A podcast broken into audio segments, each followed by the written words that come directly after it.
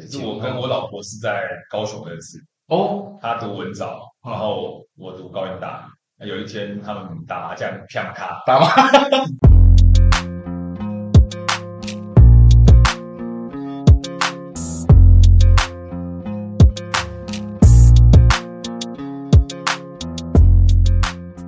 Hello，大家好，欢迎来到小老板的拆弹人生，我是频道主持人尤胖。那这一集啊，又来到我们创业前辈的经验分享系列。这个频道呢，是透过创业前辈以及专家们的经验分享，来帮助小老板们靠近发财与零破财的频道。在创业的过程中，一定会遇到很多的阻碍，这些阻碍呢，就像是炸弹一样。前辈的经验呢，就像是拆除炸弹的方法一样，希望可以帮助到准备创业或正在创业的小老板少踩一些坑。少走一些歪路。今天呢，来宾又是我们来自高雄的朋友。这要提醒大家，到了高雄一定要记得单单看。对，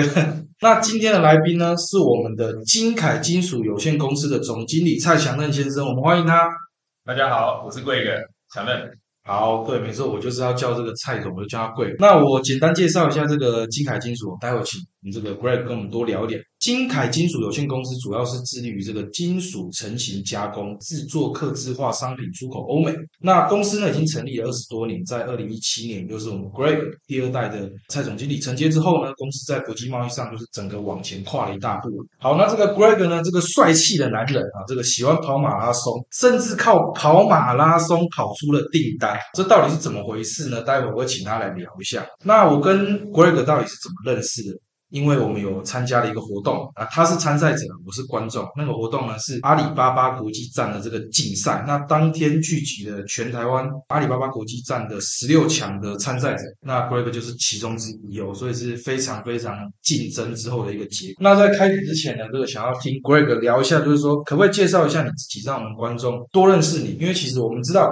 贵公司这个拿手的是金属成型的加工，但是我觉得观众是对你是更好奇。所以来跟我们聊一聊吧。好，大家好，今天非常荣幸可以来这边接受采访，因为我们第一次有这种邀约，所以我也是非常有点紧张哦。然后我们那天其实一个参赛的经验这样下来，也认识了很多新的朋友，所以呃，这个电商阿里巴巴对我人生来讲算是蛮重要的一个决定啊。目前往前往后看呢，看我们后照镜，其实这一路走来很多心酸，但是。呃，也很感谢我自己那时候有做这样的决定。那我本身是在二零一七年我来接班，现在第六年啊，在之前呢也是做相关呃模具制造的出口行业啊。五年前回到家，呃六年前回到家的时候。经历了过一些问题，然后我也觉得我们公司比较没有竞争力一点，那就投入到这个电商，然后才有这个机会可以认识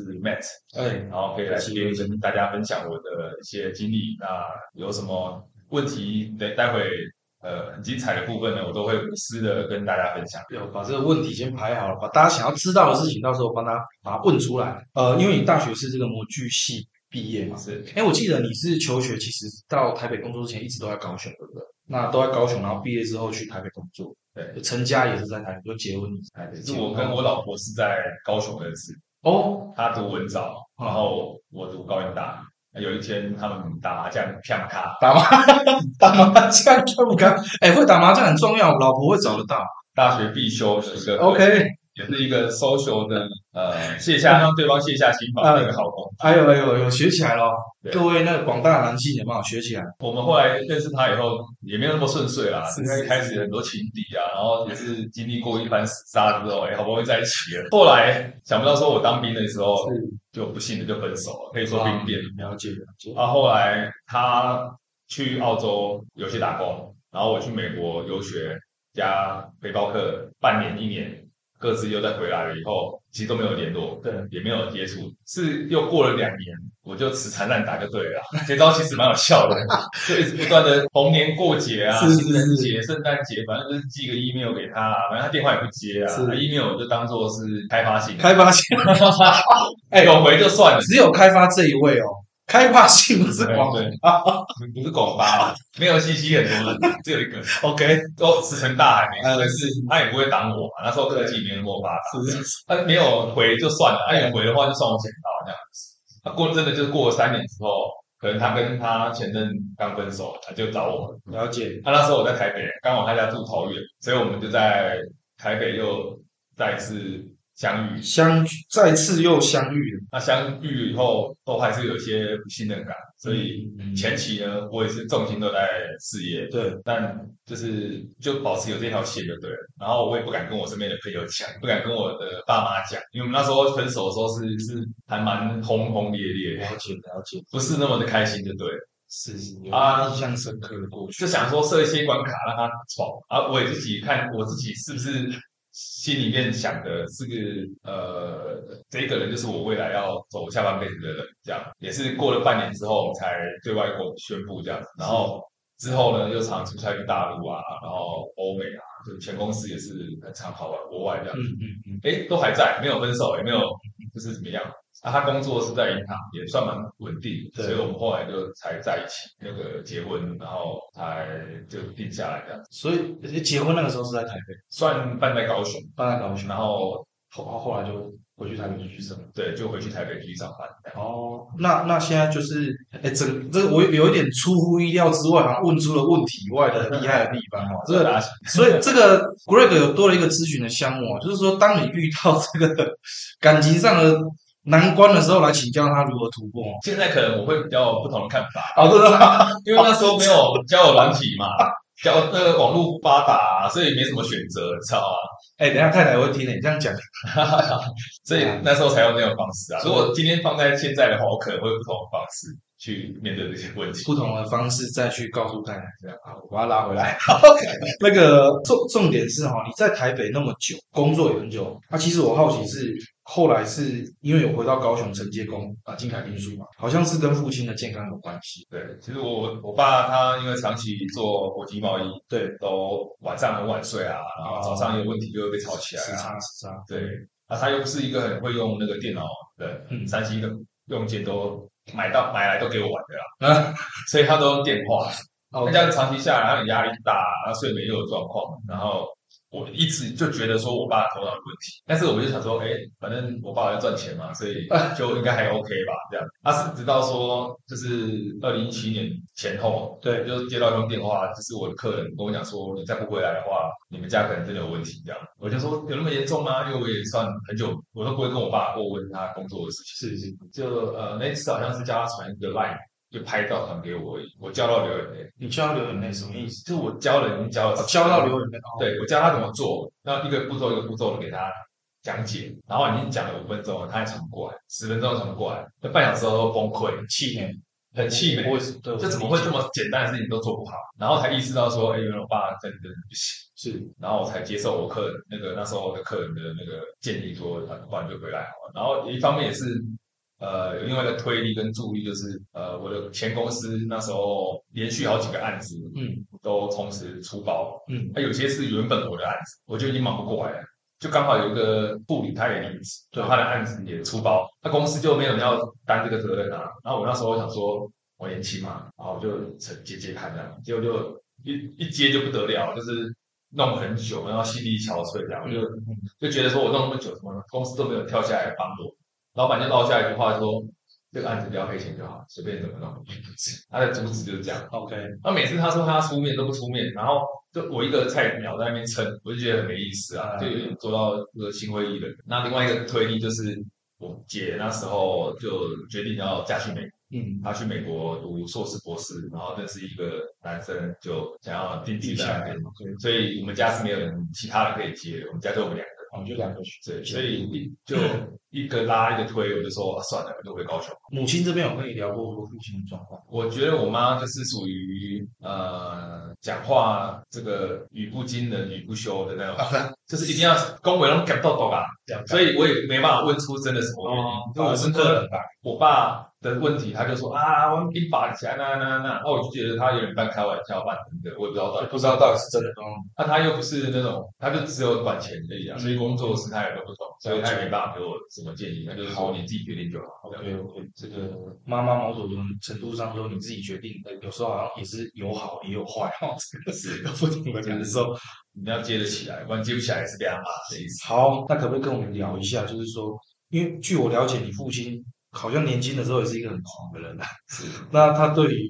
在你生命中的这个影响是什么？这样，甚至到你后来成立公司等等的。这这个可能跟大家的背景跟想法可能会比较雷同，就是小时候你都不觉得爸爸妈妈有什么不一样，对，因为大家都有一个啊。但是当你出社会之后，你接触到外面的人之后，好你才发现说，像真的有点不一样。哎，这不一样哎。那时候才觉得说，哎，我爸还蛮厉害。嗯我爸是十六岁，他就跟他的爸爸要了两百块，嗯，然后就出来自己闯，真的哦哇，然后那没有钱嘛，所以就去参加那个兵工厂的那种学徒，学徒，啊，就半工半读，出来以后就一技之长。嗯所以他们那一批的人出来就一起开公司、嗯开工厂，那所卖的就是说那个兵工厂学到的技能，这样。嗯那时候做搬沙厂也是四十几年前，哎，别人做会赚钱，他们做赔钱，所以也是做两年就收起来了，没错。但是各自又去别的公司上班啊，然后后面也都做得不错。是然后我爸也没有放弃，就是到处去参加给人家请啊，当顾问啊。嗯啊，最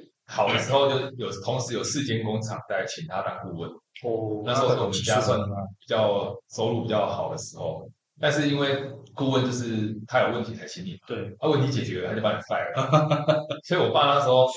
曾经流落到说只有一间请他，嗯他就收入没办法负荷我跟我姐的可能学费跟生活费，他还去菜市场卖我阿公妈种的水果，我也有那个印象，是是真的就是开我们阿妈阿家的哦，他还跟我一个姑丈借他台车，然后去这个屏东的乡下摘水果，然后来凤山啊，还是高雄市啊来卖，就是路边兜售这样子，所以我就觉得，哎，我爸韧性还蛮好的，对啊，其实这个很关键，对啊，就是很有那种这个创业转型的那种呃革命的这种底气啊。对，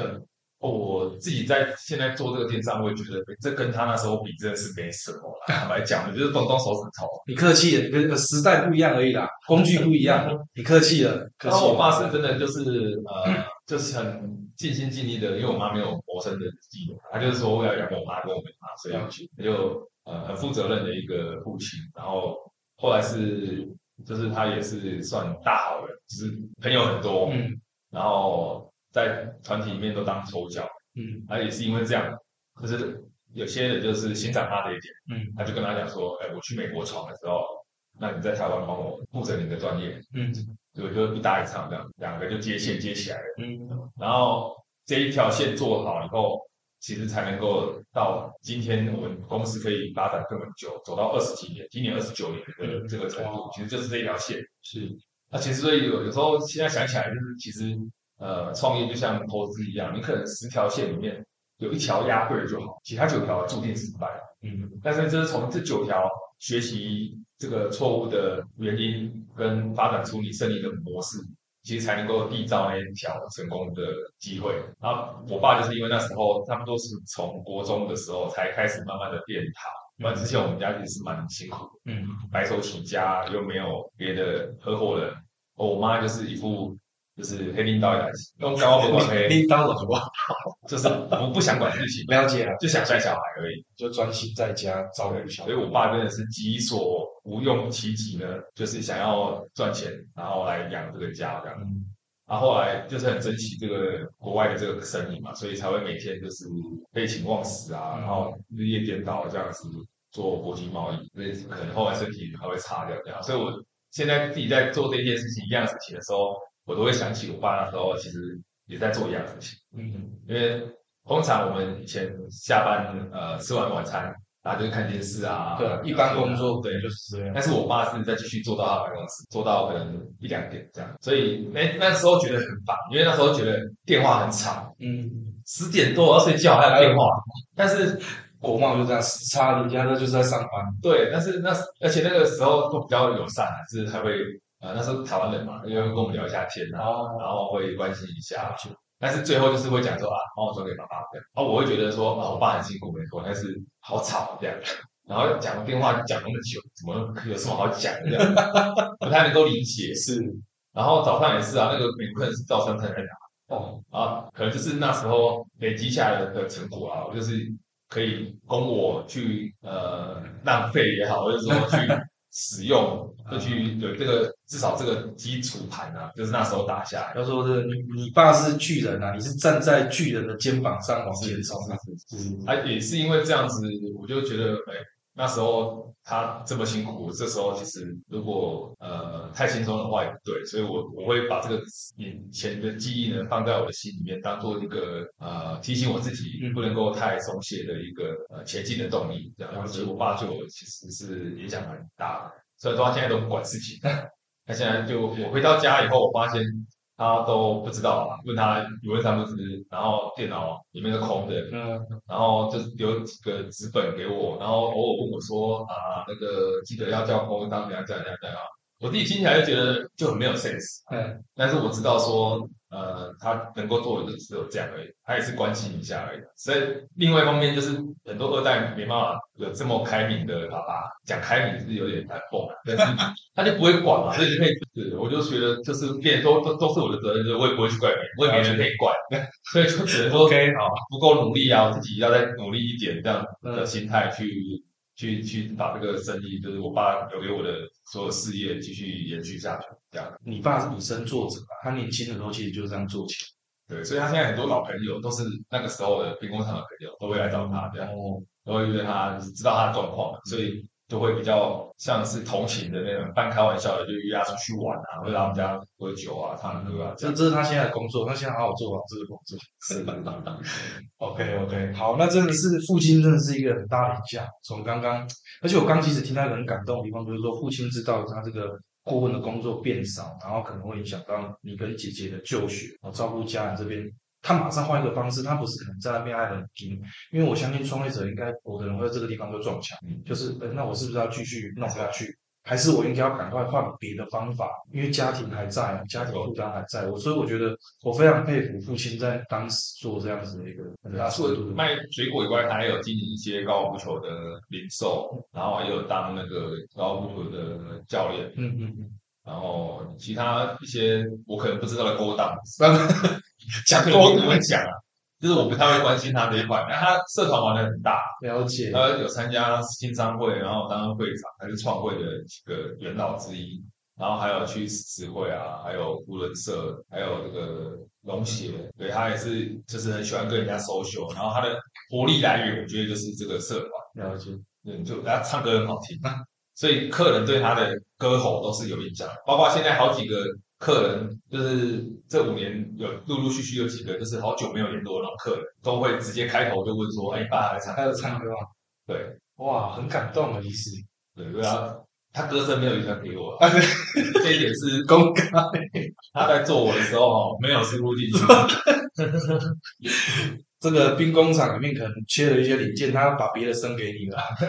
OK，好，呃，非常感动。其实我觉得这部分真的非常感动的一个分享。呃，这个很厉害的一个男人，然后造就现在另外一位很厉害的男人。呃，之前就是其实我也访问过二代、三代，那我觉得大家都不约而同就是表达了一个问题，就是衔接过程一定必然有跟上一代的重，而且不见得是小。好像我之前有访谈到一个第三代的接班人，我爸爸是二代，公干那屁股股那凳都要被烧啊那。大家都会碰到这些问题。那我想要了解说，像在你的经验之中，或你有没有什么建议啊？你在承接公司之后，你跟父母的沟通上，虽然刚有提到父亲算是开明的，但是我相信一定还是有一些意见上不相同，甚至可能冲突。那你怎么去沟通跟解决？因为我们家会跟我作对的都是我妈啊，前期可能我爸，我爸就会觉得我很啰嗦，是哦，出逃做贼，对，因为我没有叫他做别的，我就叫他帮我接送小孩啊啊去上早疗，然后他就觉得说。怎么会那么麻烦？因为我为了要让小孩有比较好的教育，就是让他读比较远的学校。嗯嗯，他其实跟他我们小时候一模一样。他其实也是做了这些事情，他也是做一模一样的事情，但是他就会觉得说我很烦呃，为什么需要这样？然后我妈就会大概这个时候会出来帮我管辖一下。但是另外一方面就是比较关于工作的事情的时候，我妈又会。相反，就是说你很烦，什么事要叫我做这样？妈，你到底是要怎么样？但是我觉得有一个很重要的核心，就是说你就是对事不对人我我就是讲哇事情的时候，我就是只有讲说我要完成怎么样的任务，因为客人的需求，还是因为我们公司的需要，我不会加任何呃人身攻击啊，或者说有些前面的情感在啊。所以我觉得呃最近后来又读了几本书，我发现就是一个讲说这个呃锚定锚定标。对锚定效应之后，你想要达成那个目标，你其实中间就会想要去找方法。那你的目标越清楚的话，其实你会有更大的力量去带动身边的人去帮你做这件事情。嗯，那很多的二代，我觉得我现在自己回头看，我当时也是不知道，呃，我到底是讲了什么。但是我觉得那时候如果我早点知道这个道理的话，其实会更轻松。是，如果我跟我爸妈讲清楚说我要做什么，然后我的目标是在哪里的话，其实他们可以理解。嗯，只是中间可能过程会有点瑕疵，然后他们会没办法接受。但是久了，时间长了，心情好了，嗯嗯。他们也会说你讲有道理，所以他就会听你的话。对，刚才有听到有一个重点哦，心情好啊，所以聊事情好，真的聊事情还是晚餐。我后来发现呢，我妈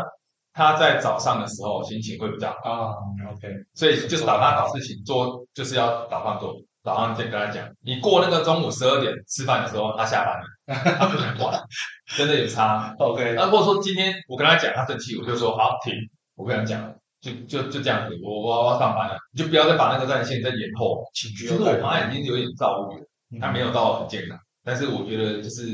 后来了解了，就是说每个人其实都每个人的说明书啊，嗯，他的使用说明书就是早上，然后要心情好，然后他生气，他心情不好啊，生气的时候你就是说停，嗯，暂停，我去做工作，啊，你去忙你的，嗯，我们改天再聊，这样就好，就多这句话，改天再聊，情况就不一样了。然后另外一个就是说。呃，我后来有去上一些像卡内基啊、圆桌啊那些，很多二代。然后我我就是上一堂课，我就是会学，就一句话就好了，其实不用多。那卡内基教我的就是说，你讲话要讲到别人很想听，那听的人要听到，但讲的人很想讲。嗯，那我觉得放在爸爸妈妈身上，就是你你讲的他到底有没有想要听？你有没有去想过这一点？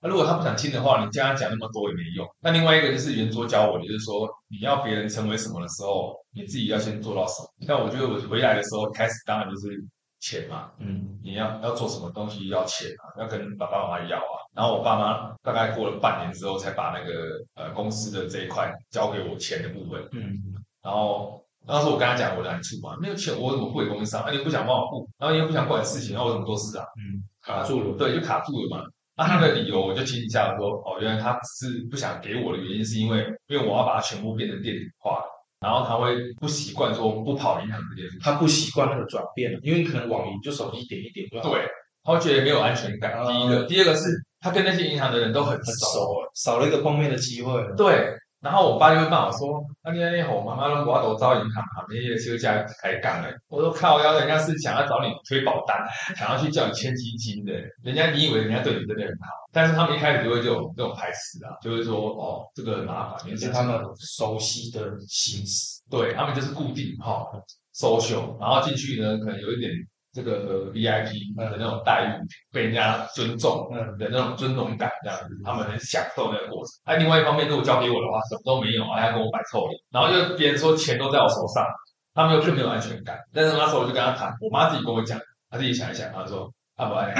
你各位的固定我老在，我爸爸老在啊，啊，我的卖差啊，其他人听懂就好。”我说：“好啊，好啊，好啊。”这样，就是我爸留给我的够花，所以我觉得这样够，就是他就没有。之前赚的就算他们的啊，之后我做的就是算他们的，但是我就是固定给他没有钱这样，然后他们就可以接受。所以这个这一关又过了以后呢，就是其实我后来发现，就是说当你的判断、你的决定有十件里面如果有七八件是正确的，嗯。他们也不会管那两三件，但是如果相反的，你七八件都错了，他当然觉得你做了什么都错，他就想要在旁边念。回到原点，还是除了需要时间以外，还是需要让父母看见一些些小成绩。对你自己的判断也要够正确啊！你要担那个责任以外，你要有那个能力，说多练习去跟不同的人，然后取得信任，然后这个当客人信任你的时候，他们父母有个参考，说：“哎，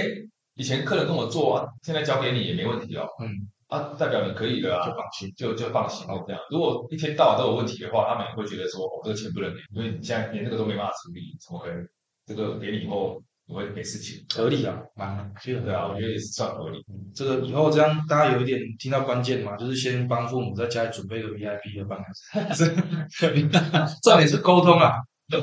是是是，要沟通，要沟通，真的要沟通。哦，非常棒的分享，我觉得这个真的是呃很仔细的教我们说可以站在什么样的方向去跟父母沟通。我听过你的参赛演讲，其实你讲到你是做艺人公司，艺人做电商最佳代表，我觉得这个经验真的是非常的棒，因为现在很多的人是就是想要从自己开始做电商，那当然商品太相同。对对对可是我觉得整个逻辑上应该是相同。那你可以跟我们分享一下，就是说其他也想要一人做电商的这些听众们，你可不可以跟我们聊一聊，就是你是怎么开始一个人做电商这件事情？嗯，呃，首先我觉得，呃，一人做电商，其实阿里的这个商圈里面是有很多人的，我只是其中一个不起眼的角色而已。很多前辈都非常厉害，那他们可能就没有遇到 Max 而已啊。哎，客气了，客气了，客气了。但我觉得电商那我看到的这个商机是，它不用很多人力就可以做得起来，对，也不用什么资源。嗯，但是你的这个成功的这个路径跟模式呢，只有你自己知道，别人没办法教你。嗯，但是阿里可以提供你一些基本常识，还有别人前面的前辈或者是呃有在上面做出成绩出来的他们的心路历程的分享，这样子。那我觉得一个很重要的地方就是，当你听完之后，你要真的要想一下，说要怎么样运用在你的企业。嗯，那我觉得很有意思的就是，以前我们读书的时候，我也不是很会读啊，因为我觉得也都用不到。嗯，但是做阿里之后，或者做生意之后，我会发现说，诶今天我遇到什么问题，然后刚好阿里有人可以问，那就边做边学。直接请教，边做边调整。对，我就觉得哎蛮有意思这样。那一方面也是真的是我们公司讲难听一点没有竞争力，所以我接手以后，其实一直以来都有很大的危机感。然后这个危机感我自己当时也不知道怎么突破，因为我就跟我妈妈说，那这个客人呢卖给大陆的企业了嘛，那他们以后一定会把这个单都慢慢转给大陆。大陆，然后我妈就说，那干嘛呢？啊，我的啾啾起来啊，喜欢，哎呀刚刚在给你上啊，就是很像很豁达这样子。就是酸言酸语就对，要领导的喜欢讲话一定退就啊，你别去广告选办了，去广告选办哦，哎呀，哦，我自己当然不可能让这这样子就是就这样子存存下去嘛，嗯，我要找方法。那做电商这一块，我就看到说，刚好疫情啊，然后又加上就是不用花很多钱，对，然后试试看。然后它有很多的这个呃新手学堂还是课程可以上，所以我就觉得，哎，可以让我自己的竞争力提升的方式，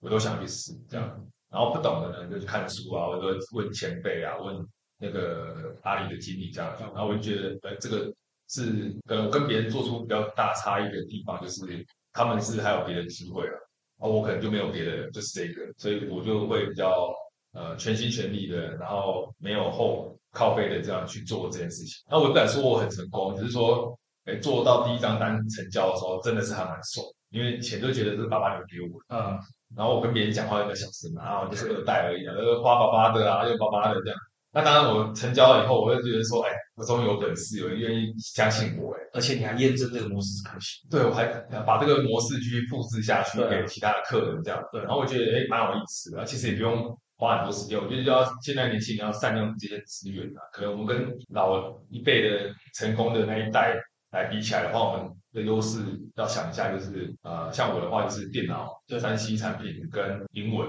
可能比他们会有很大的差异。那我们比较弱的就是工程上的啊，或者说呃经验啊，或者是遇到问题的处理方式啊，就是比他们差一点。但是你遇到了，我觉得都要做一个显示，就是说应用现在的科技去解决以外，你还可以把这个经验呢变成是你公司的资产嗯一部分。像我举例，像台积电，我听我朋友讲说，他们只要遇到什么 bug，只要 debug 完以后，他们就要更新他们的 SOP。呃，案例就会收纳，然后就对调整。所以之后你就算离职了，他公司也不会倒。遇到这个问题，他们就会来查这个 SOP，因为他们 SOP 做的非常好。那这样子累积一下下来以后，公司就会比较有竞争力。然后遇到的客人，他也会告诉你他的需求，你也可以从这个地方可以知道说，哦，原来他这个需求只要满足了，然后他是就可以成交了。然后我他是看上哪一点，我也可以去慢慢的去把这个我的优势跟特质去放大，然后他说我哪里不好。我也慢慢的去修改，去把它变成缩小化。我最近刚参加一个读书会，叫做“峰值体验峰值体验，”。对，峰是那个尖峰的峰，山峰的峰，然后值是质量的质量的呃不是哦数值数值数值。对的体验。嗯然后在讲就是说，其实很多企业会被人家批评的时候，你要去想说这些负评，你如果改善的话，其实是变你的优点。嗯。然后你这个企业如果有什么被人家夸奖的，客人夸奖过你什么地方的，其实你可以把它再放大，然后复制到下一个客人上面。啊，这个道理很简单，但是这本书呢，就是把它写的很透彻，然后把它统整的很精密，然后里面的举例呢，都可以融入融入到你的企业里面。哦，然后所以我觉得这个就是，我觉得在阿里上面就是不断的 try and error 中学习出来，然后我觉得这个例子应该会越来越多，也是在电商的时代，很多一人企业是这样做起来的，就是不少。好，其实你好像把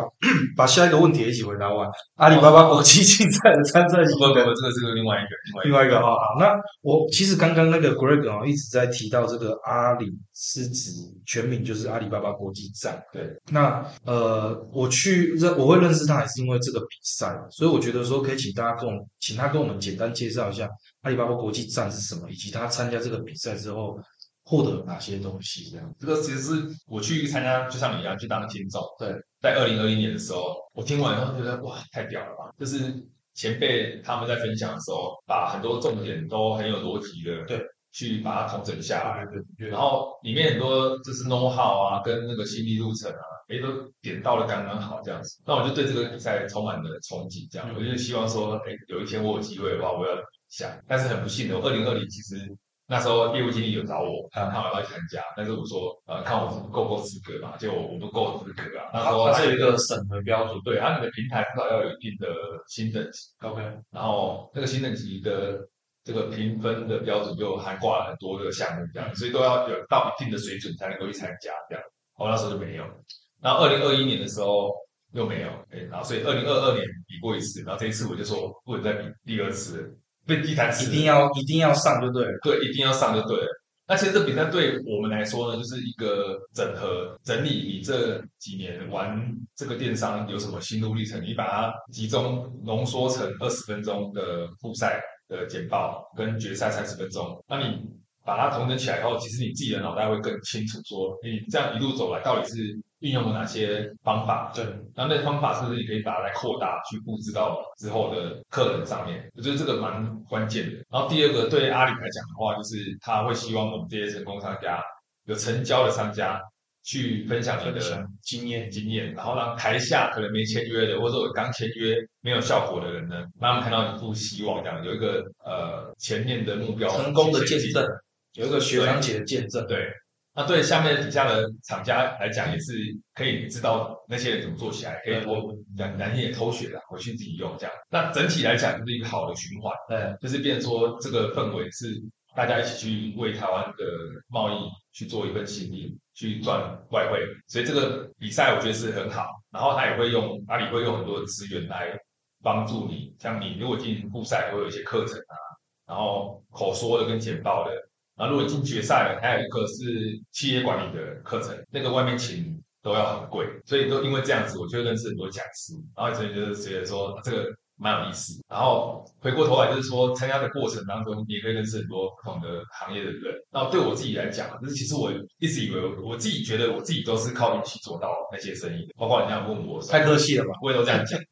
啊，就是反正我的 那你运气不错。我一开始的心法就是红不让原则。呃，就是他只要有点击、有询盘，对。他的问题我就想尽办法把它分出来就对了，对，我就不要让它流掉，所以我不求多，我就一个就好。但是那一个我就是要红不让，就是要他开单，但这样会很累。嗯，所以阿里其实不喜欢不喜欢这样子，他希望你那个是可以被复制到下一个人身上，然后这个东西是可以很轻松的去做的。所以我真的是比这个赛的时候才去想，很认真的想说，我到底有些哪些部分可以拿掉，然后哪些部分我可以用更快速的方法去做。所以我这样子沉淀下来以后，我就把那个呃起承转合，就是建站期啊，然后优化期，然后最后成熟期，每一个关键点都抓出来以后。你现在我今天也不用花很多的钱就有流量，嗯然后那些人进来以后，我也可以很快就可以满足他的需求，然后就成交，然后最后的品质那些我也是有找到对应的方式去处理，那就可以更有时间的去做新的开发，这样子。所以我觉得那比赛让我自己成长了很多，而且我觉得简报对欧美国家来讲是非常重要的，就是他们讲说那个 business pitch，你今天如果自我介绍都讲哩哩啦啦的话，他不太可能会跟你买产你的产品。可能就开始很担心，还没讲到产品，可能就已经信任上。是，信任上就直接打折扣了。所以我刚好比完这个之后，我又呃去年比完这个我就出差，然后认识新的客人，我就是直接十分钟、五分钟的，就是自我介绍，就是简报了快速的 pitch，对，就快速的 pitch，让他是基本认识我以外，他也知道说我大概在什么程度这样。而且说穿了，阿里很竞争，但是你如果从竞争里面脱颖而出的话，那个就更可贵一点，就是客人会对你更信赖，然后你又可以从中间就是异中求同啊，求同中求异，从同行的竞争里面看到他们有什么不足的地方去做优化，嗯，然后从你自己跟他们相比，你自己的弱点去想办法优化补强成跟他们一样，而且它都是数据化的这个分析。以前其实我没有很常看这个数，是真的是达人赛，还是要用数据的力量去做延伸，所以我就会很去把我自己的记录翻出来，看出我到底之前做什么地方有什么样的效果。到底是做了什么？看有哪些效果，要很清楚的从数字上对。看得出来，对，这样才说跟有办法跟大家说我是怎么做到的。没错，所以我现在就不会说我是运气好，嗯。我一定是有掌握到一些 point。对啊，我就说你刚客气的、啊，把这个 point 就延续的去做，其实我不用花很多时间，但是就是守住了以后，其实跟一般的商店一样，你做久了，那个商圈的那个力量，可能客人就会来自，就会自然而然就会来这样。对，自然而然。对，自然客人就会多。好，非常棒的一个参赛心得。你这个一人做电商其实一段时间了，那我就会想好奇问一下，说有没有什么曾经让你印象最深刻的事情，可以跟我们聊一下？啊，你就讲第一个客人，刚刚承接刚刚讲的，就第一张单，第一个太兴奋第一，张单，我永远没办法忘记说我第一张单是在哪里开的。哎，你猜一下在哪里开的？第一张单在哪里？就是我电脑打开的时间是在什么地方？电脑打开的时间上厕所、睡觉，其实我在等公车。你在等公车。我那时候我呃忘记去哪里，但是我我就很平常就很喜欢做一些不同的尝试。然后我们家那个地方很乡下，所以公车不会在我们回家的那个选项，就宁愿叫计程车也不会叫公车。辛苦，那那天我不知道是被什么地方打到，就要坐公车，就想要坐公车，我就在公车那边等。他突然间那个讯息就跳出来，那个客人就说：“哎，你报价，我觉得可以，我要下单。”哎，我就很兴奋，就跳起来，我、快打开电脑，然后就很慌张，因为没开过单啊，那个信保怎么弄就不太熟悉啊，然后在那边摸半天，我用手机用半天不行，用电脑，然后公车就来，然后我还印象，就那个那个画面太深刻了，就是那个那时候公车来，我想说是很大台的车嘛，没有，来一台计程车，然后上面的牌子写说是带公车，然后挂号带，哦，真的哦，还有这样子的哦，计程车代替公车，对，哦，是哦，因为我们家那个地方太偏僻了，没有人要坐，所以他那个接离峰时段都是用那种计程车哦是这样，来做。我就很怀疑啊，我心里面想开单，就是急得要死啊！你现在来一台是来乱的哦，我就管他们上车了这样，嗯，然后就真的就拿电脑在计程车上面开单，是，然后客人就付钱了，那才两百块嗯。美金，但是非常爽。就是之后怎么开单都忘，但是那个地方就是我讲的那个峰值体验，就是那一刻是第一次，然后就最特别的那一次，就会记得那一次而已，其他的都会忘光光。松沙冈北困，松真的是松沙缸啊！那客人后来就是被我养到变成一千，哦，没多久、哦、就有新的东西要开发，然后又变成又新的东西要开发，就变成两万。嗯，哦，然后那个客人中间我就发现说他有在跑步，对，所以我有时候啊就是找话题聊嘛，别人生意没没有人来问，聊一聊，就找他聊天就搭住就对了。啊他有聊，他有在跑步，我就更好聊啊。所以我每次跑了什么成绩出来之后，我就传给他，哎、看我是全马多好多好，然后就突然间跟我讲说，哎，他全马比我还快。我说多快？三小时四十分。我靠，你不是五十几岁吗？这样很快、欸。然后我就说，哦，这次如果跑赢你的话，有没有兴趣跟我谈一下新的开发？我说好啊，这个算蛮快。如果你可以比我厉害的话，那那就再来研究一下这样子啊。男人的快乐就是要从竞争开始，对啊，那其实就我那时候已经跑全马，已经跑一段时间，只是说我就是每年没有逼自己，我就是一个目标，就去年还快就好。但就是那个三小时四十分，对我来讲那时候是蛮挑战，嗯，所以我呃也是因为答应他之后，就真的是有吃课表了，有真的是下定决心，刚好立的目标也超过那个那个那个时候，就在半年后吧，就超过他了，然后他就很开心啊，他也是替我开心的这样，然后我会分享他最近在练什么这样，然后就真的就心情好嘛，就会说啊，新的案子给你丢给你一下，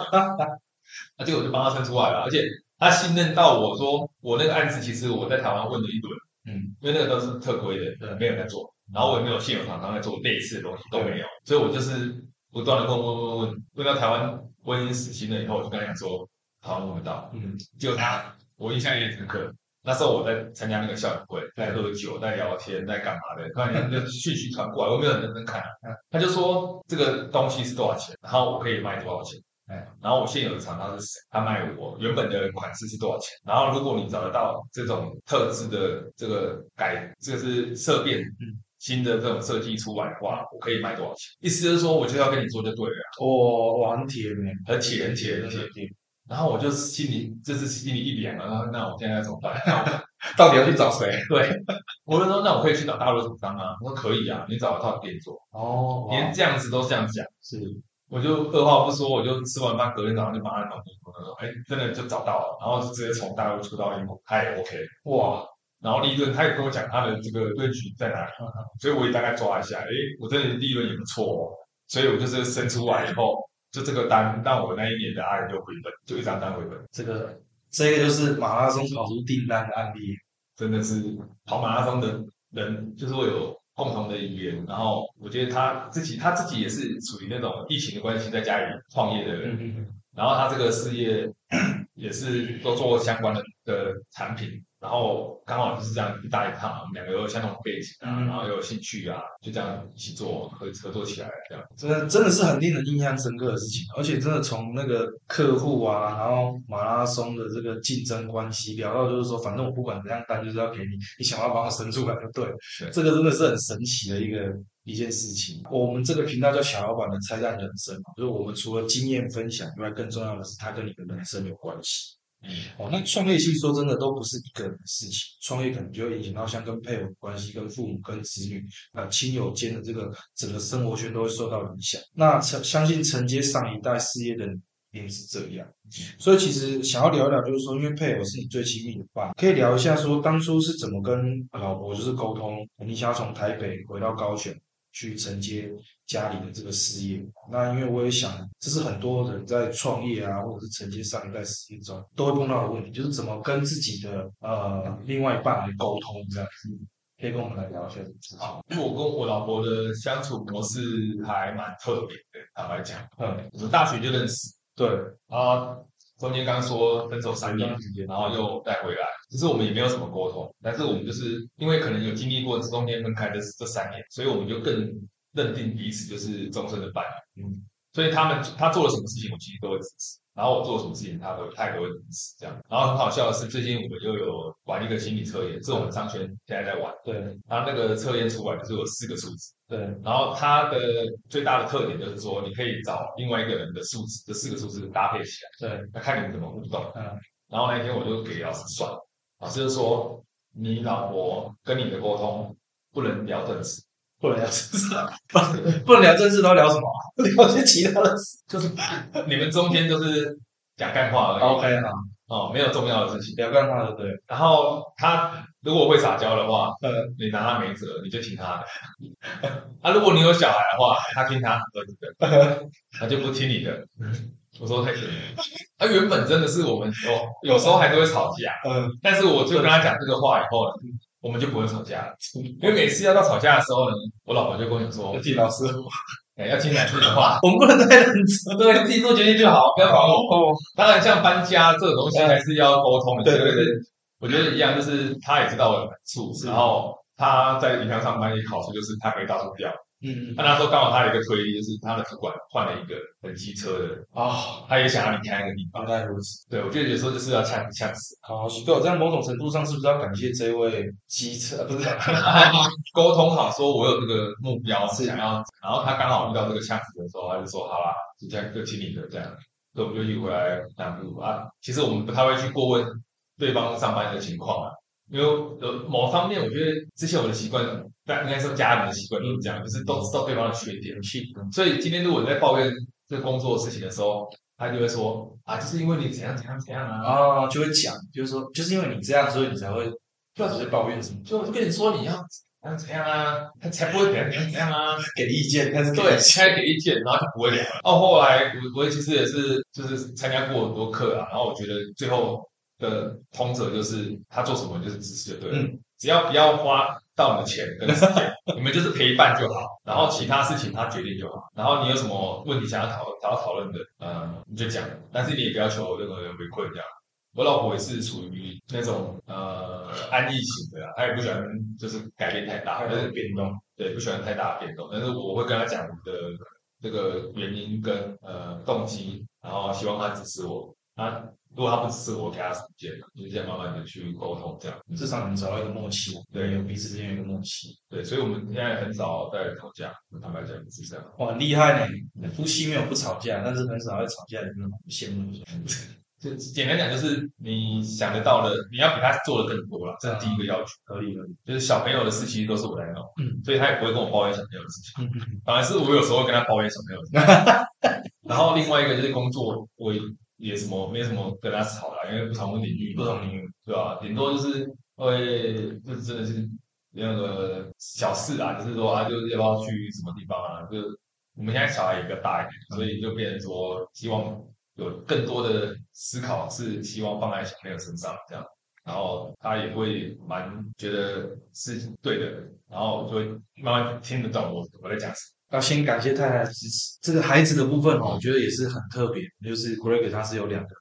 男生，对跟我一样，那他的最小的跟我的大的其实都今年要上小一。那我在你的脸书其实有看过一则贴文，你的内容是很高兴说你的大儿子拿了学校第一名的成绩，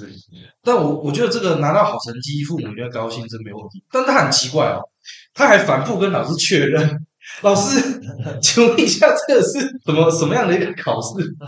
对，就是他，他还跟老师确认，你知道吗？我想说，这为什么要跟老师确认的？不是要跟老师说，老师谢谢，我很高兴小朋友今天有这样的表现的。他跟老师确认，然后后来我才知道说，哦，因为他大儿子其实本身是有雅斯伯格症，是那小时候的时候呢，你其实是需要很长带孩子去做这个早疗、早期疗愈的课程。我的孩子因为也是因为早产。提早三个月出生的关系，现在快六岁了，也是还要接受这个长疗，所以我是很了解各位的感受啊。这边我就想要请教一下说你做国贸，那你刚才提到你爸爸的例子，晚上其实都是要工作，你客户打电话来，你可能不接嘛，因为不接肯定那个没。嗯，好，那怎么在延续下，就是说在你自己也在做相同事情之后，晚上你可能也要处理，那你怎么在你生活、工作，而且你还有在运动、陪伴家人之间，你怎么取得一个平衡？嗯嗯嗯，对我觉得很重要的是，是我先讲我爸的部分哦。对。我发现我爸为什么会人家半夜会扣他，对。是因为他们也不想要早点睡觉，啊，他们是因为我爸答应要给他们的东西没有给到，哦，是。所以他们才会打电话来。了解，很多情况是这样，嗯。所以我就利用就是观察这个事情的部分，研发衍生出说，哎，我是不是在早上的时候就要把他要的处理好。资讯就给他到位，他才可以跟他的客人交代，对，那就不用晚上开会了，对，所以我就可以早睡觉了。嗯，那第二个就是说，呃，你讲到小孩的部分，我觉得也是一样，就是第一个就是你要先认清这个是问题，对，就是柯文哲讲的哦，解决问题的第一步就是认清问题你要先知道这是问题，是，然后小问题不处理就会变大问题，对，就会大问题会小问题会来处理你，这样。所以我我就是一直觉得这中间很多事情就是这样子慢慢的一直重复发生的情况下，我就告诉我自己说，我只要觉得这是问题的话，我就一定要把它先解决掉。我不能让它延伸下去，只是长短时间长短的问题。所以像我小孩的情况，我就是在两岁我就觉得他有问题，嗯，然后我就带他去看医生。啊，虽然说医生说太小，年纪太小，先叫我送幼稚园去接受那个团体的生活，以后可能会来看看。对，结果也没有。那我们那时候印象深刻，就是呃，有一天我在上班的时候，我小孩是不太会讲话那样子，所以他不懂得表达，他就是不合他的意思他就哭，嗯然后很容易不合他的意思。嗯，所以一天哭好几次这样。啊，最近在翻那个相簿，都是他在哭的影片，都把他录起来，因 为太夸张了，就是这样要哭，那样要哭。他自己现在都在笑，但是我们现在是真的是开心的在笑。但我也很确很感谢我那时候有就是觉得这个是个问题，所以想要解决它。嗯，然后经过那么多年的努力，他现在我觉得已经是呃，搞不好比他同期的还要优秀一点这样的程度。那回到刚刚讲的那个四岁的时候，我我就在那边上班，然后他在那边真的在那边哭，我当下抓了他，我就到处问哪一间幼稚园愿意收。嗯，啊，他说他刚好又是九月后生的小孩，所以其实没有什么幼稚园愿意收，他就帮别人读一年。对，我在那找到一间很破烂，就是快倒的那一种，他就偷收，你知道吗？是，他就说啊，虽然说不行啊，但是我知道你要上班哦，那个你也辛苦哦，就帮你收一下这样。结果那间幼稚园我们就读了两三年这样。啊，后来是因为我们就是有得到那个国家认证嘛，就是国 国你的小孩有问题啊，你的小孩是特教生，是他就有派巡抚过来来辅导，你就把我拉旁边去说，哎，先生，蔡先生，你为什么不把他拿这个送去比较好一点的学校啊？那个小学校的？我说就因为他愿意收啊，我们的小孩，人家一般的幼稚园有的听到你的小孩是特教生，连收都不收。哦，就是他们可能还是希望避免对，有状况。真的，我我一开始还不相信哦。嗯，我去好几间都把他打枪了以后，我在那间就是我现在送的，那那时候送的那间的门口就遇到那个妈妈，她的小孩是一样的状况，她就直接说那间不收，我说啊是这样子原因哦。我想说怎么他说满满额了，那怎么可能呢？